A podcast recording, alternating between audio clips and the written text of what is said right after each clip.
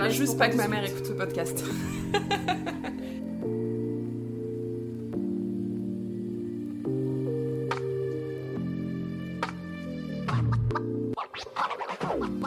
Bienvenue dans Bon Sang, le podcast qui questionne la féminité.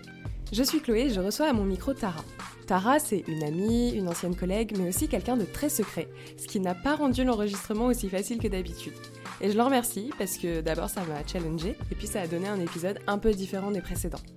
Ensemble, on a parlé d'Avril Lavigne, de bouffe, des femmes de sa vie et de voyage en solo. J'espère que cet épisode vous plaira. Si c'est le cas, vous pouvez vous abonner, laisser 5 étoiles sur Apple Podcast et partager cet épisode à vos proches. C'est le meilleur moyen de soutenir le podcast. Vous pouvez également me suivre sur Instagram, club. J'y partage régulièrement mes découvertes culturelles et puis les coulisses. Sur ce, je vous laisse avec Tara. Bonne écoute Salut Tara Hello Chloé je suis contente de te recevoir sur Bon Sang. Euh, ça fait plusieurs années maintenant qu'on se connaît. On s'est rencontrés dans le milieu professionnel. Mais déjà à l'époque, euh, tu me disais de lire absolument King Kong Theory et t'étais fan de Patti Smith. Ça n'a pas changé. Non. Du coup, je pense que t'as plein de trucs intéressants à nous raconter euh, voilà, sur la féminité dans le cadre de ce podcast. Et on va tout de suite commencer. Alors, on adore le petit son. ASMR. T'as un petit sachet avec plein de citations dedans, de pop culture euh, et autres, qui concernent euh, les femmes de manière générale. J'aimerais bien que tu en tires une au hasard, que tu la lises, et puis que tu me dises à quoi ça te fait penser. L'excès. Alors. Putain, j'en étais sûre. Tu sais, j'ai que 16 ans, mais je fais déjà du 95B grâce à mon soutif Etam que j'ai trop bien rembourré. Fatal Bazooka par la maman. J'en étais sûre. Ça te fait penser à quoi? Euh, Ça me fait penser à quand je faisais du shopping, quand j'étais ado. Et d'ailleurs, j'ai revécu cette expérience cette semaine parce que je suis allée chez Bershka au Forum des Halles. Je me suis sentie soudainement très jeune. Il y avait que des ados et des vêtements euh, de bas étage à 12 euros. J'ai acheté deux pulls et une robe. J'en ai eu pour 40 euros. J'avais vraiment honte après, mais dans le fond, je suis contente. Tu faisais ça souvent quand t'étais ado, d'aller faire du shopping? Oui, j'adorais ça. Les centres commerciaux, euh, tous les plus pourrables, le, Forum des Halles. Mon préféré, c'était le Passage du Havre. J'y passais beaucoup de temps. Chez Claire's, euh, à la Fnac quand même, pour avoir un peu une caution euh, culturelle. Chez H&M, je m'achetais des soutifs rembourrés à mort. Voilà. Maintenant, je rembourse plus mes soutiens-gorge. C'est important pour toi, les fringues? C'est important, par phase. J'y pensais aujourd'hui, justement. Euh, moi, je privilégie toujours le confort.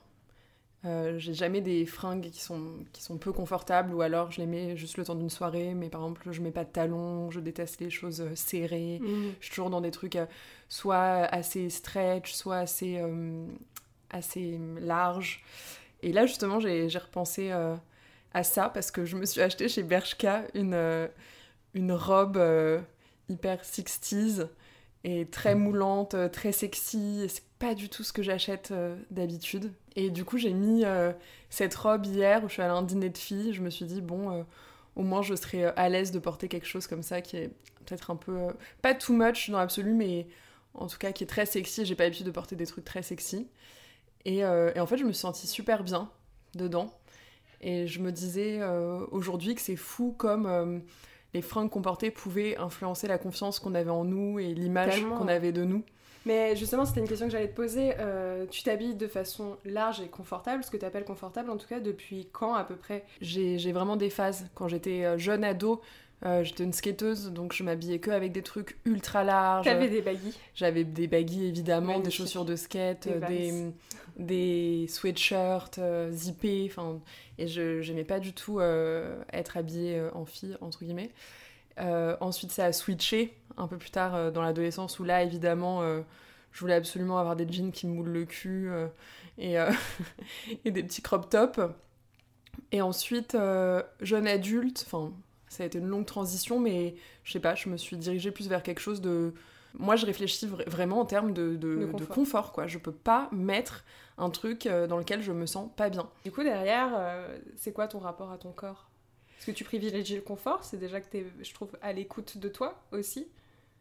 Euh, oui, je suis très à l'écoute de moi et puis surtout, euh, j'arrive pas à faire contre moi. je pense que c'est surtout ça. J'arrive pas à aller à l'encontre euh, de ma volonté, de mon, de mon instinct.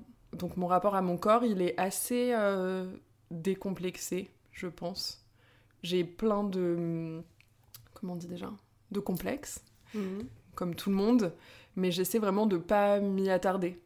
Alors si je dois dresser une liste, je peux te la dresser très facilement de ce que j'aimerais euh, changer chez moi, de ce que j'aimerais améliorer, mais j'essaie vraiment de, de balayer ces pensées. quand Tu te résumes pas à ça en fait. Non, je me résume pas. à- Enfin, non. Et en fait, surtout, encore une fois, j'ai du mal à aller contre ma volonté. Et par exemple, pour moi, euh, manger, c'est quelque chose qui est très central dans ma vie, qui est très important. Je suis une grosse mangeuse, je suis hyper gourmande, euh, je mange plein de choses. Enfin, c'est quelque chose qui donne beaucoup de sens à ma vie, en fait. Et donc, je me suis dit très vite, je préfère avoir quelques kilos en trop, mais pouvoir me faire plaisir, pas compter ce que je mange. Par une forme de corps. plaisir qui passe avant en fait. Oui, qui Mais est ultra sain enfin. de plaisir et de besoin aussi. Tout à l'heure, tu disais que euh, quand t'étais ado, tu voulais pas être identifiée trop comme fille quand t'étais dans ta période skater, Mhm. skateuse en l'occurrence. Euh, du coup, je suppose que c'était plus euh, d'un point de vue image cliché qu'on peut avoir des filles? Ouais, complètement. Bah, en fait, euh, pour moi, c'est beaucoup passé par euh, la pop culture. À cette époque-là, il y avait euh, d'un côté euh, toutes les stars euh, des années 90-2000, euh, Britney, Christina Aguilera, évidemment. ce genre de personnes qui étaient vraiment dans une féminité exacerbée. Et d'autre part, Avril Lavigne, je sais pas si j'ai trop d'autres exemples, enfin si, la meuf d'Evanescence, euh, ou des groupes comme ça, mais ça a émergé un peu à cette époque-là, des Ouais, femmes qui, grave. qui avaient justement des silhouettes euh, très androgynes. Et du coup, euh, c'était vraiment quelque chose euh, qui relevait de l'identification. Moi, je m'identifiais euh, à Avril Lavigne. C'était mon idole. je voulais être Avril Lavigne. Euh, donc, il fallait que, euh, que je lui ressemble, quoi. Enfin, que j'ai que j'ai une silhouette qui lui ressemble. Donc, je pense que c'était pas tant euh, par rapport à la dualité homme-femme. Mhm. Euh, J'aimerais bien dire quelque chose de plus intelligent. Euh, c'était pas mon rapport tant à la féminité, mais c'était mon rapport aux personnes que j'admirais, quoi. À l'image que ça te renvoie. Ouais, mais du Ouais. coup, t'admirais, tu vois, tu, tu cites Avril Lavigne, enfin, t'admirais une meuf. Mm. Et je pense que c'est pas le cas de tout le monde.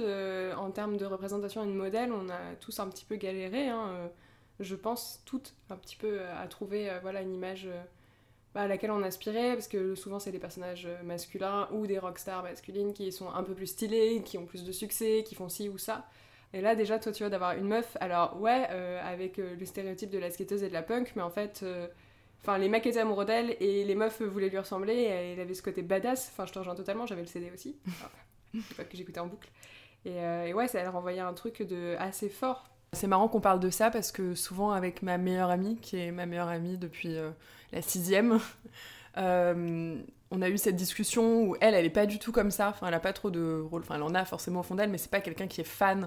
Et du coup, souvent, elle me rappelle à quel point euh, ado, je pouvais être fan de certaines personnes, bah, souvent des chanteuses, des chanteurs. Et en fait, aujourd'hui, ça continue très différemment, mais je suis, je suis fan. Je suis fan de, de Patti Smith, comme tu disais tout à l'heure.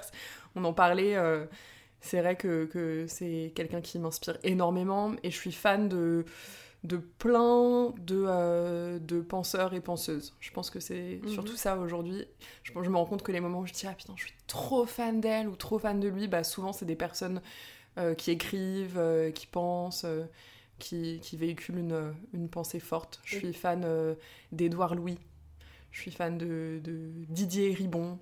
Euh, Du coup, des gens dont tu lis le travail. ouais, Et euh, là, si je te demandais bah, un ouvrage qui t'a fait peut-être un déclic personnel ou un changement de regard sur. parce qu'on est quand même là pour parler de féminité à la base, mais peut-être sur ta vision de toi ou du genre, ce serait quoi? Euh, c'est. Attends, merde, comment s'appelle Un ouvrage qui m'a profondément marqué ces dernières années, c'est euh, La femme gelée de Annie Ernaux, qui parle de, du moment de sa vie où elle a eu euh, son premier enfant et de comment ça a modifié euh, sa vie, son quotidien. Et moi, j'ai toujours été hum, persuadée que je voulais des enfants. Je me suis toujours dit un jour ça arrivera, c'est quelque chose qui, qui sera extraordinaire, c'est c'est forcément une étape de vie. Et en fait, ce livre d'Annie Ernaux, c'est la première fois que je me suis questionnée sur mon désir d'être mère. C'est un livre que j'ai lu comme ça au détour euh, d'un voyage, un peu par hasard, on me l'avait prêté. euh, Enfin, j'avais aucun indice euh, du fait que ça me bouleverserait autant. Mais en fait, depuis, donc je l'ai lu il y a un an et demi, je questionne toujours mon désir d'être mère. Donc après, il y a plein d'ouvrages qui ont pu aiguiser ou changer un petit peu mon regard sur la féminité, mais je pense qu'il n'y a aucun ouvrage qui m'a bouleversée de cette manière-là. Ou après, je me suis dit carrément, en fait, je, je veux plus d'enfants, c'est sûr. bien sûr, ça venait en parallèle de d'autres réflexions personnelles que j'avais sur euh, mon rapport euh, avec euh, ma famille de manière générale. Mais là, ça a vraiment ouvert une brèche. Et depuis, je sais toujours pas. J'en parle beaucoup avec ma psy. ouais, parce que ça a bouleversé une de tes convictions les plus anciennes, en fait. Complètement, complètement. Et je me suis rendu compte que c'était pas forcément un passage nécessaire. Enfin, je le mhm. savais évidemment. Il y a plein de femmes qui ont pas d'enfants et enfin moi ça me questionne pas du tout. Et je pensais que moi personnellement je le voulais réellement. Et en fait, euh, depuis la lecture de ce livre, euh, ça, ça, m'a montré une autre facette en fait euh, de, de, la maternité. Et depuis, ça, ça m'a troublée. Je, je sais toujours pas. Est-ce qu'il y a d'autres injonctions sociétales comme ça que tu as remis un peu en question ces, ces derniers temps Alors oui, il y a l'injonction à être féminine, à être belle. Euh, qui est une injonction qui me vient de la société évidemment, mais aussi beaucoup de ma mère, mhm. qui me demande souvent de me faire belle pour des occasions spéciales, euh, d'être féminine, de euh, d'avoir des beaux ongles, les cheveux propres, de mettre un brin de maquillage, même si on sort juste toutes les deux. C'est des choses que fait ta mère, elle? Oui, ma mère, elle est toujours parfaite. Ma mère, elle est magnifique et elles sont toujours bons et elle est toujours trop belle. Je vais la voir euh, chez elle, je sais pas, euh, récupérer euh, une compote. elle va s'être maquillée, elle va sentir bon, elle va être parée. Enfin, elle est toujours, toujours au top, quoi. Parce que c'est sa vision de la féminité. Et c'est vrai que moi, j'ai jamais vraiment partagé ça. Et ces dernières années, ça a commencé à vraiment me, me gêner qu'elle me demande parfois de me faire jolie, euh, de mettre une robe, de me faire un peu féminine. Et alors quand je le fais pas, maintenant elle n'ose plus me faire des remarques, des reproches quand quand je le fais pas. Mais par contre quand je le fais, elle va le saluer, quoi. Ah ouais, parce que euh, en fait te demander de te faire jolie. Enfin, je comprends l'expression de te mettre un peu de maquillage et compagnie. Mais euh, enfin, d'autant plus que c'est ta mère, normalement elle devrait te trouver jolie au naturel et pas te faire sentir mal là-dessus. Non, mais je, par contre, je sais qu'elle me trouve jolie au naturel et c'est quelqu'un qui me valorise mm. beaucoup, qui m'a jamais fait une seule remarque euh, sur euh, mon physique, mon poids. Enfin, elle est extrêmement bienveillante. Mais pour elle, c'est important de, prendre soin de soi, slash s'entretenir, mais d'un point de vue image finalement. Exactement. Ok. De vraiment, ouais, c'est ça. Prendre, c'est plus un truc de prendre euh, soin de soi. Vraiment. Parce que après, je pense qu'on parlait tout à l'heure de mon rapport à mon corps, qui finalement est plutôt décomplexé. Je pense qu'elle a énormément contribué à ça aussi. Il faut quand même rendre à César ce qui est à César. Euh, parce que voilà, c'est quelqu'un qui, est, qui elle-même est, est assez euh, décomplexée d'une certaine manière. Mhm. Mais euh, c'est vrai qu'il y a cette injonction pour elle à être. Une, femme doit être, doit être belle, quoi. Doit être, doit être belle, doit être douce aussi. C'est souvent quelque chose qui revient. Elle me dit souvent il faut que tu mettes plus de douceur dans ta vie. Il faut que tu sois plus douce. Et moi, je suis quelqu'un qui est pas du tout doux je peux l'être 5 euh, minutes avec mon amoureux, mhm. mais ensuite, je pense que je suis, je suis quelqu'un de très euh, maladroit, je mets toujours les pieds dans le plat, euh, je peux m'énerver assez vite. C'est drôle, c'est pas du tout l'image que j'ai de toi. Ah ouais Ouais. Parce que pour moi, justement, t'es quelqu'un d'assez doux. Ah ouais, tu me douce Carrément. Ah, mais je pense que tous mes amoureux diront que je le suis pas, quoi. Parce que je suis assez indélicate. Ouais. Et, euh, et, je peux euh, ouais, partir un peu au quart de tour, être assez violente euh, parfois dans mes propos, mal mm. parler. et d'ailleurs, c'est souvent quand ma mère me voit avec mon amoureux qu'après elle me dit il faut que tu sois plus douce. Ou avec mon frère aussi, avec qui je suis pas toujours très sympa. Et pour en revenir à ta maman, juste, euh, tu dis que ouais, ça a été un modèle euh, assez euh, décomplexé pour toi, qui t'a toujours encouragé, tiré vers le haut. Je suppose que c'était le genre de mère avec qui tu peux avoir vachement de conversations sur plein de sujets. Bah oui, moi ma mère, elle est assez décomplexée. Enfin, c'est quelqu'un qui a peu de tabous et mon père aussi d'ailleurs. Donc j'ai des rapports très directs avec eux. à l'adolescence, encore une fois, c'était compliqué parce que j'étais assez secrète. Et du coup, je voulais pas trop parler justement de, sexe ou d'intimité. Je parlais quand même beaucoup d'amour avec ma mère. Euh, mais aujourd'hui, euh, on peut parler euh, de tout, quoi. d'amour beaucoup, on peut parler de sexe, on peut parler, oui, de, de changements qu'on peut avoir dans le corps a vraiment un, rapport très libre et très décomplexé. Avec mon père aussi, bon, avec mon père, j'évite de parler de sexe, même si lui, euh, il aime bien parfois me faire des petites blagues ou des trucs. Je suis en mode genre, non, non, ça c'est la limite que je veux pas franchir. Mais lui-même est, très, très euh, décomplexé. On parle de mm. drogue, euh, d'expérience. Enfin, j'ai des parents qui sont extrêmement ouverts et extrêmement décomplexés. Et ça, c'est agréable. Et ça fait que je le suis beaucoup moi aussi. Ok, trop bien d'avoir mm. des modèles comme ça. Et t'en as d'autres dans ta famille? Alors j'avais une grande tante qui est décédée il y a quelques années, qui était vraiment comme ma grand-mère, parce que j'ai perdu mes deux grand-mères euh, très très jeunes. Et cette grande tante, pour moi, c'est euh, le modèle absolu de la femme euh, forte. Je sais pas si forte c'est vraiment le mot, mais en tout cas c'est quelqu'un qui avait une force de vie et une énergie incroyable. C'était une personne extrêmement solaire euh, qui, euh, à 80 ans, euh, s'amusait encore à courir dans la rue pour montrer qu'elle pouvait le faire, à monter sur des trucs. Et, et, elle a vécu des choses très compliquées dans sa vie. Et elle a toujours fait mine de pas les voir. Enfin, en tout cas, c'est Peut-être que d'autres personnes porteront un regard différent sur elle et son histoire, mais moi, c'est le regard que j'ai. Euh, elle a toujours été un peu dans, le déni de plein de choses, et je me suis demandé si un jour ça allait lâcher, si ça allait lui, lui retomber dessus, et en fait, pas du tout. Euh, jusqu'à sa mort, elle, elle, a été un peu dans ce déni, à être comme si euh, tout allait bien. Et hum, donc elle a fini sa vie dans, dans une maison de retraite euh, hyper euh, triste, quoi, comme ça peut l'être, avec plein de vieux dans, dans des états euh, de légumes. Mmh. Et, et, en fait, quand j'allais la voir et que je lui demandais si, si elle était contente là-bas, elle me disait qu'elle était hyper contente. Je demandais je demandais, est-ce que tu manges bien? Parce qu'elle était très gourmande, je lui apportais toujours à manger. Elle était là, oui, c'est délicieux. Alors que c'était évidemment ignoble. elle gardait la face. Et elle gardait la face. Et non, elle en était profondément convaincue. Euh, et c'était que des trucs comme ça. Euh, euh, à l'enterrement de son mari, elle faisait des blagues. Elle avait une force de vie ultra présente. Une force de vie à toute épreuve et qui est restée jusqu'au bout. En fait, c'était dingue. Et mhm. la toute dernière fois que je suis allée la voir, à la maison de retraite, je suis arrivée et elle était assise autour d'une table ronde avec plein de vieux qui étaient vraiment tous, pour beaucoup, des légumes, ou en tout cas ils parlaient pas du tout. Et là, j'arrive et personne parlait. Et je lui dis Ah, tata, je suis là, euh, coucou, euh, tu viens, on va se balader. Parce qu'à chaque fois, je l'emmenais un peu euh, sur la terrasse, dans le jardin.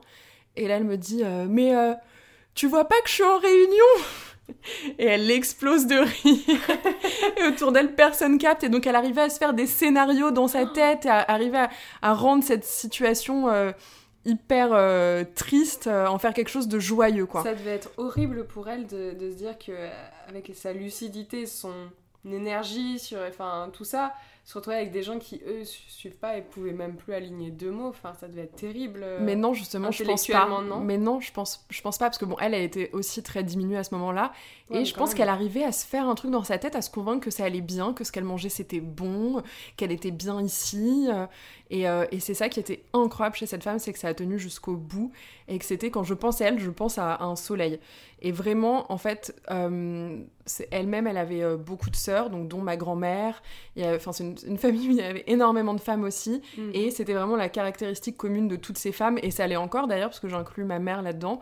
C'est des femmes qui ont une énergie, mais à toute épreuve, quoi, qui, qui ont pu surmonter les, les, choses les plus difficiles qu'on puisse imaginer de tous les ordres.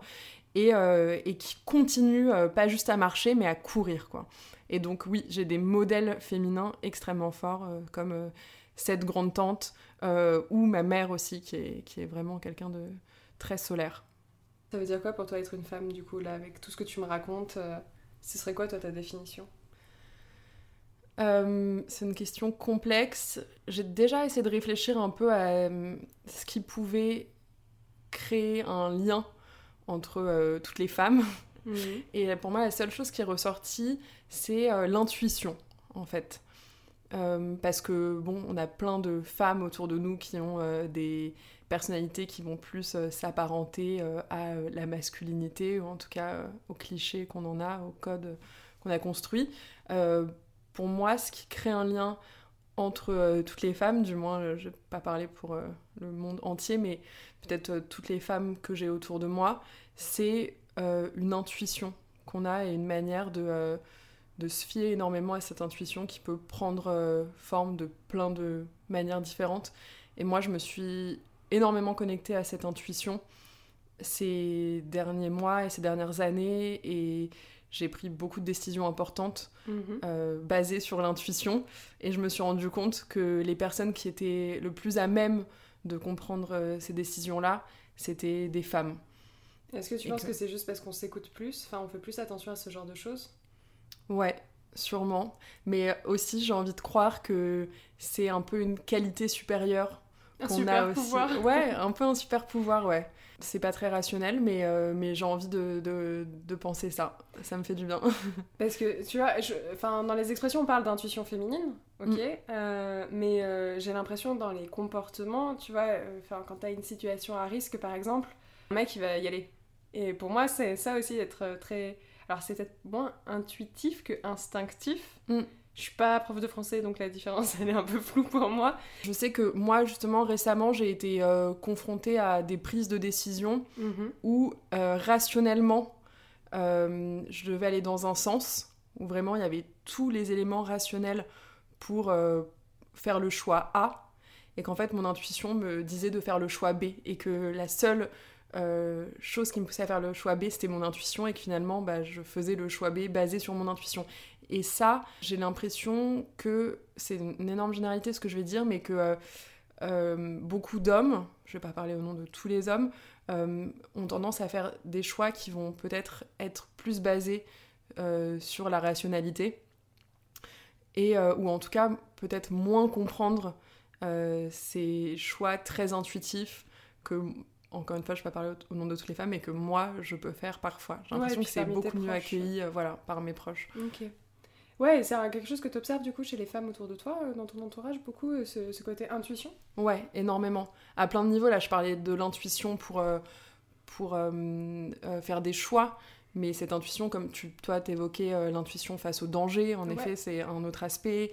Il y a l'intuition aussi qu'on peut avoir euh, juste de, sentir quelque chose, euh, enfin une facette d'une euh, d'une réalité qui n'est pas forcément visible. Enfin, il y a plein de, plein de facettes justement à cette intuition. Et je pense que c'est le point commun qu'il y a entre toutes les femmes que j'ai autour de moi et qui sont extrêmement différentes. C'est cool parce que pour une fois, je trouve que dans la définition de ce que c'est pour toi, en tout cas, d'être une femme, qu'est-ce que ça signifie? On s'éloigne d'une définition genrée, on s'éloigne d'une définition physique, beaucoup, euh, ou de code de la société. Là, tu pars sur quelque chose, c'est limite mystique, je trouve, dans, l'approche. Oui, oui, oui, il y a de ça. Ça, ça, se base, ça se base pas sur quelque chose de très scientifique. Et en même temps, euh, euh, être une femme aujourd'hui, pour moi, ça veut plus dire grand-chose. Parce que y a, les femmes sont tellement différentes, il y a dix mille manières d'être femme, et justement, ça se rapporte plus du tout à un appareil génital ou à quelque chose de physique. Et j'ai des femmes autour de moi euh, qui sont euh, plus euh, masculines que mm. certains hommes et d'autres hommes qui sont beaucoup plus féminins, entre guillemets, que certaines femmes. Donc, enfin, tout se mélange. Il y a vraiment un trouble dans le genre, pour ne citer personne. et, et j'adore ce trouble. Je trouve ça génial et donc j'ai pas trop envie de contribuer à, à catégoriser les choses. Mm. Et j'ai pas non plus pu théoriser ça encore. Donc euh, je préfère euh, rester vague et, parler euh, d'intuition. C'est pas vague du tout. Enfin, moi je trouve que ça, au contraire, c'est vachement. C'est vachement pointu. T'as as pris quand même une caractéristique et c'est celle-là, tu vois, et pas une autre. Je fais exprès de poser la question de qu'est-ce que ça veut dire pour toi être une femme? Mm. Parce qu'on passe beaucoup de temps à nous rappeler qu'une femme c'est une grande patate dans laquelle il y a plein de profils différents, comme tu dis, mais c'est le même sac, quoi. Mm, Alors que pas du tout. Et je trouve ça intéressant d'avoir un peu les points de vue de chacun euh, bah, sur cette question-là. Euh, toi, dans ton entourage, de ce que je comprends, tu as beaucoup de femmes, de manière générale? Oui. Tu as toujours eu beaucoup de, potes meufs? Oui, j'ai beaucoup d'amis femmes, j'ai beaucoup d'amis hommes aussi, mais mes amis hommes, ils perdurent moins longtemps. Enfin, c'est des amitiés qui vont être euh, plus récentes ou qui vont avoir une, une dizaine d'années. alors que j'ai des amies femmes. Depuis au moins la sixième pour ouais, meilleure amie, par voilà. exemple. Et c'est vrai que mes amies femmes, elles, elles m'entourent depuis très très très longtemps. C'est des amitiés qui, qui perdurent vraiment. Donc j'ai des piliers en fait féminins tout mhm. autour de moi qui sont très très solides. et vous parlez ensemble justement de féminité et et également, je vais aller sur le terrain de l'engagement, mais de féminisme. Oui, oui bien sûr. Et, euh, et, beaucoup de mes amis euh, sont très engagés, d'autres euh, pas du tout. Bon, après, globalement, j'ai quand même beaucoup d'amis qui, qui, qui, partagent mes convictions, mais on n'a pas du tout toute la même façon de les vivre.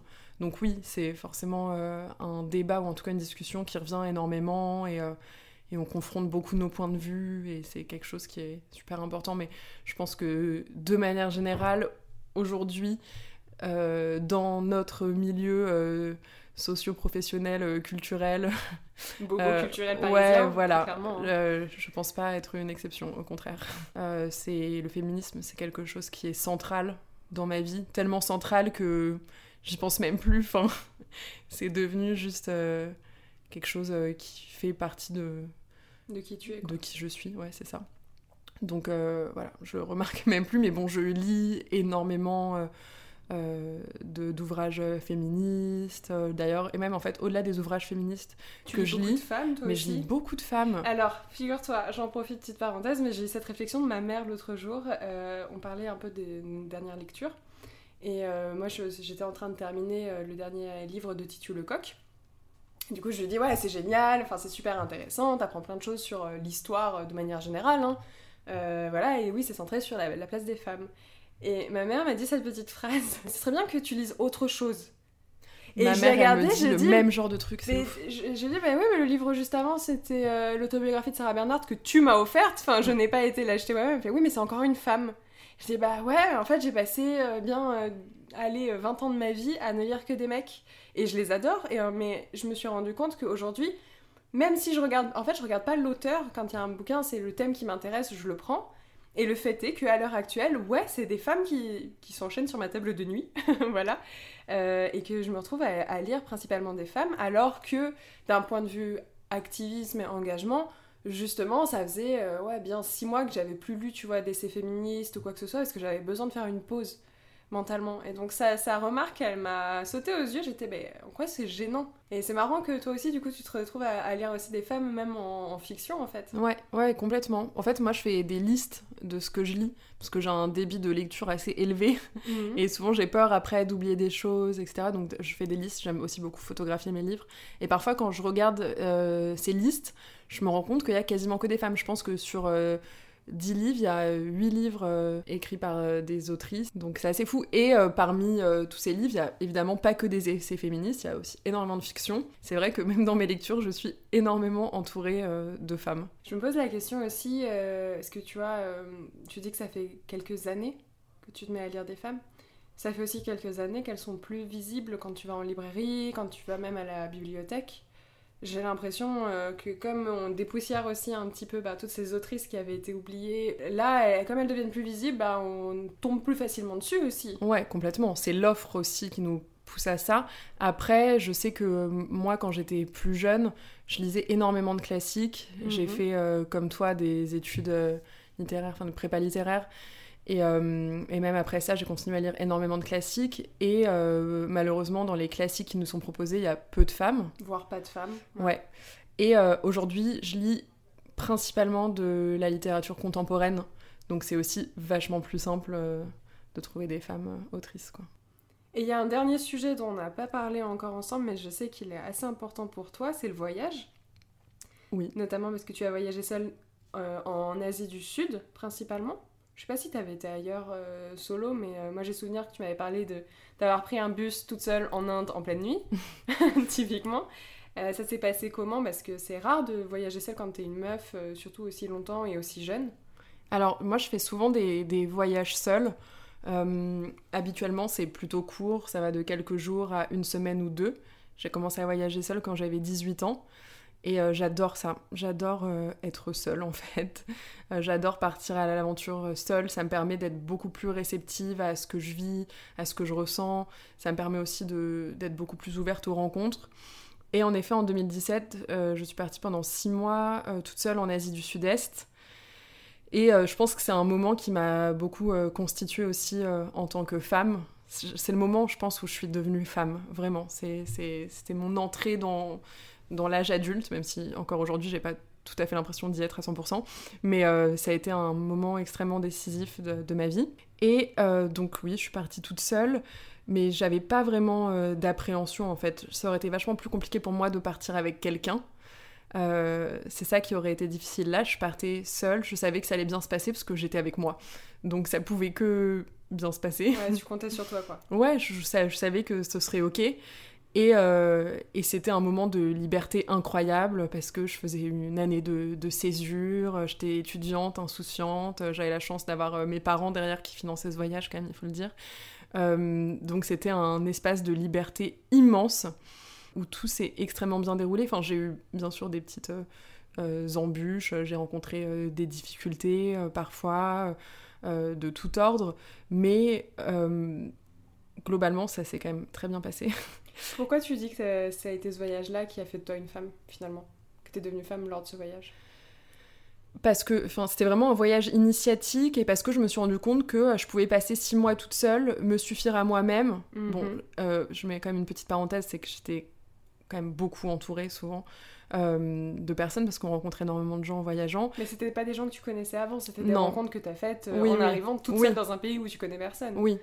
Et euh, j'ai pu justement surmonter un certain nombre de difficultés, toute seule aussi, euh, et euh, tracer ma route en fait, et faire des très longs trajets, voir plein de choses, et, être là et survivre. Enfin, il y a vraiment un truc de... Enfin, sur, je dis ça, encore une fois, c'était quelque chose de très doux et, globalement assez facile, donc il n'y a pas... quand, je, quand je dis...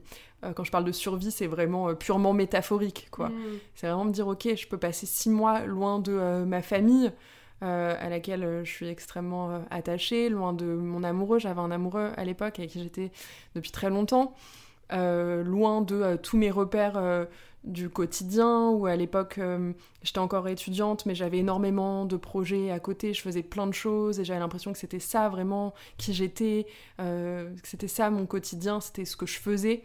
Et là j'ai lâché tout ça et pendant six mois j'ai rien fait d'autre que juste voyager, me laisser aller aller de rencontre en rencontre et laisser euh, le temps s'écouler et le destin faire, quoi. Et du coup, ça m'a donné une confiance euh, en moi euh, hyper importante. Je me suis mhm. dit, mais bon, je l'avais déjà eu avant à moindre degré dans, dans, certains voyages, mais vraiment de me dire, ok, ça va aller en fait.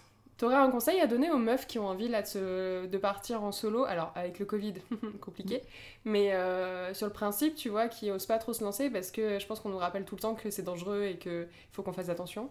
Hum, je pense qu'il faut euh, se faire confiance et euh, être prudente. Après, il faut aussi ne pas se mettre soi-même dans des situations ça, ça vaut pour tout le monde, compliquées, quoi. Oui, et ça vaut partout. Mais je pense se faire confiance et faire confiance aussi dans le destin. Après, un voyage, ça, se prépare. Euh, je veux dire, il y a des choses à savoir. Je pense que c'est peut-être ça le, conseil que j'ai envie de donner, c'est euh, quand on part euh, dans un pays étranger, faut se renseigner aussi sur la culture du pays dans lequel on va, sur les mœurs des gens. Enfin, ça, c'est essentiel pour qu'un voyage se passe bien. Mhm. Après, ça, ça fonctionne évidemment pour les hommes comme pour les femmes. Et pour les femmes, je dirais euh, vraiment se fier euh, à son instinct, c'est hyper important. Parce que euh, on fait plein de mauvaises rencontres aussi pendant des voyages, il faut, faut savoir s'écouter. Après, moi-même, ça m'est déjà arrivé quand même de, de, faire des, des, mauvaises rencontres, même, même en m'écoutant. Enfin, rien de dramatique, mais voilà. mais il faut, ouais, faut, faut s'écouter. T'avais voyagé dans quel pays pendant ces six mois? J'ai voyagé en Thaïlande, en Birmanie, au Vietnam, au Laos et en Indonésie c'est des pays qui sont euh, des endroits très safe en fait pour des femmes. Et, euh, l'Inde, j'y avais déjà été euh, avec mon amoureux de l'époque et ça avait été assez compliqué quand on y était tous les deux pour justement moi en tant que femme alors que j'étais accompagnée d'un homme j'avais pas supporté les regards euh, que j'avais pu avoir sur moi. Euh, moi, je suis quelqu'un de très entreprenant et mon amoureux de l'époque l'était pas du tout. Donc, c'était vraiment moi qui faisais toutes les démarches, qui allait euh, acheter les billets, commander, négocier, parler aux gens. Et en fait, les hommes, ils supportaient pas. ils se foutaient de ma gueule. il me parlait trop mal. et en fait, un jour, on a eu une situation où je me suis énervée contre trois hommes et qui ont commencé à, à m'imiter en train de m'énerver. voilà. Et il y avait mon mec derrière qui était là qui disait rien parce que c'était sa personnalité et il n'y avait pas de soucis en temps normal. Et là, par contre, je lui ai dit, ok, donc là, si on veut que ce voyage se passe bien, maintenant, il faut que ce soit toi qui prennes les choses en main et que tu joues le rôle d'homme qui est attendu en Inde. Donc maintenant, c'est toi qui va aller négo, qui va aller euh, voir les gars, prendre les billets, enfin t'occuper de tout. Mm. Et moi, je serai la petite femme sympa derrière et ça se passera mieux. et c'est ce que vous avez fait finalement? Et c'est ce qu'on a fait, ouais. Mais bon, ça s'est quand même pas passé euh, extrêmement bien. Moi, je me suis faite euh, toucher euh, dans un train de nuit alors qu'il était à côté de moi. Enfin bref, c'était vraiment très, très compliqué comme voyage. Et j'y suis retournée ensuite pendant mon voyage de six mois. Je suis allée retrouver des copains que j'avais rencontrés à Bangkok qui, qui s'étaient installés là-bas entre-temps. Et je les ai retrouvés, je pensais voyager avec eux. Et en fait, on n'a pas du tout eu les mêmes envies. Euh, donc euh, j'ai décidé de voyager sans eux, de changer mes plans. Et je suis partie toute seule.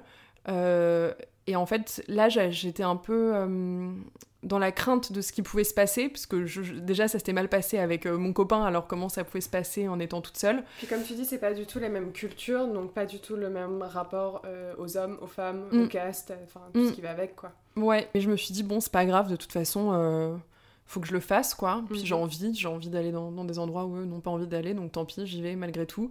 Et en fait, ça s'est extrêmement bien passé et j'ai eu aucun problème euh, cette fois-là. Si une fois j'étais dans, un bus justement avec des filles que j'avais rencontrées et il y a un homme qui nous faisait chier mais juste, enfin, qui était un peu fou, qui, qui arrêtait pas de nous donner sa carte d'identité. Euh. Et au bout d'un moment, euh, on, on a commencé à s'énerver. Et là, il y a tout le bus qui s'est mobilisé et euh, ils ont pris l'homme ils l'ont mis au fond du bus et ils l'ont bloqué pour qu'il arrête de nous emmerder. Quand on est sorti du bus, ils l'ont empêché de sortir. Et du coup, c'était hyper efficace. Il y avait un truc où en fait, il suffisait de, le dire, de se plaindre, et là, euh, tout s'est mis en place. Voilà. Bon, après, euh, l'Inde, c'est un pays qui est immense avec énormément de disparités, donc ça dépend aussi vachement des régions dans lesquelles on voyage. Et je pense que l'expérience, enfin, la différence d'expérience que j'ai eue entre la première et la deuxième fois où j'y suis allée, euh, c'était vachement dû aussi aux coins dans lesquels j'étais, quoi. Mais du coup, cette deuxième fois, euh, tout, tout s'est très bien déroulé. Et, euh, et ça, ça m'a donné une confiance énorme aussi en me disant, ok, bah, je peux, je peux tenter des choses, quoi. Il faut que, je, faut que je me fasse confiance, faut que j'ai confiance en moi, mais il faut aussi que j'ai confiance en ce que la vie peut me donner, quoi. Ça peut, ça peut aussi être... comment dire Surprenant. Ça peut être surprenant. voilà, donc c'était vraiment une étape très très importante dans ma vie et que j'espère renouveler bientôt et que j'aimerais renouveler euh, euh, dans un monde idéal, j'aimerais pouvoir faire ça régulièrement, quoi. Mm. Je sais pas, tous les 2-3 ans, 4 euh, ans, pouvoir partir 6 mois toute seule et pour me recentrer, me rappeler qui je suis et découvrir de nouvelles choses, sortir de ma zone de confort aussi, parce que c'est vraiment ça aussi le voyage, c'est sortir de sa zone de confort. Et moi, je suis quelqu'un qui est quand même beaucoup dans sa zone de confort malgré tout. J'adore euh, l'aventure, etc. Mais j'ai passé toute ma vie à Paris. Euh, euh, je suis dans un milieu très bobo. Et du coup, c'est vraiment à travers le voyage que je vais me confronter à d'autres personnes, enfin à l'altérité de manière générale. Donc voilà.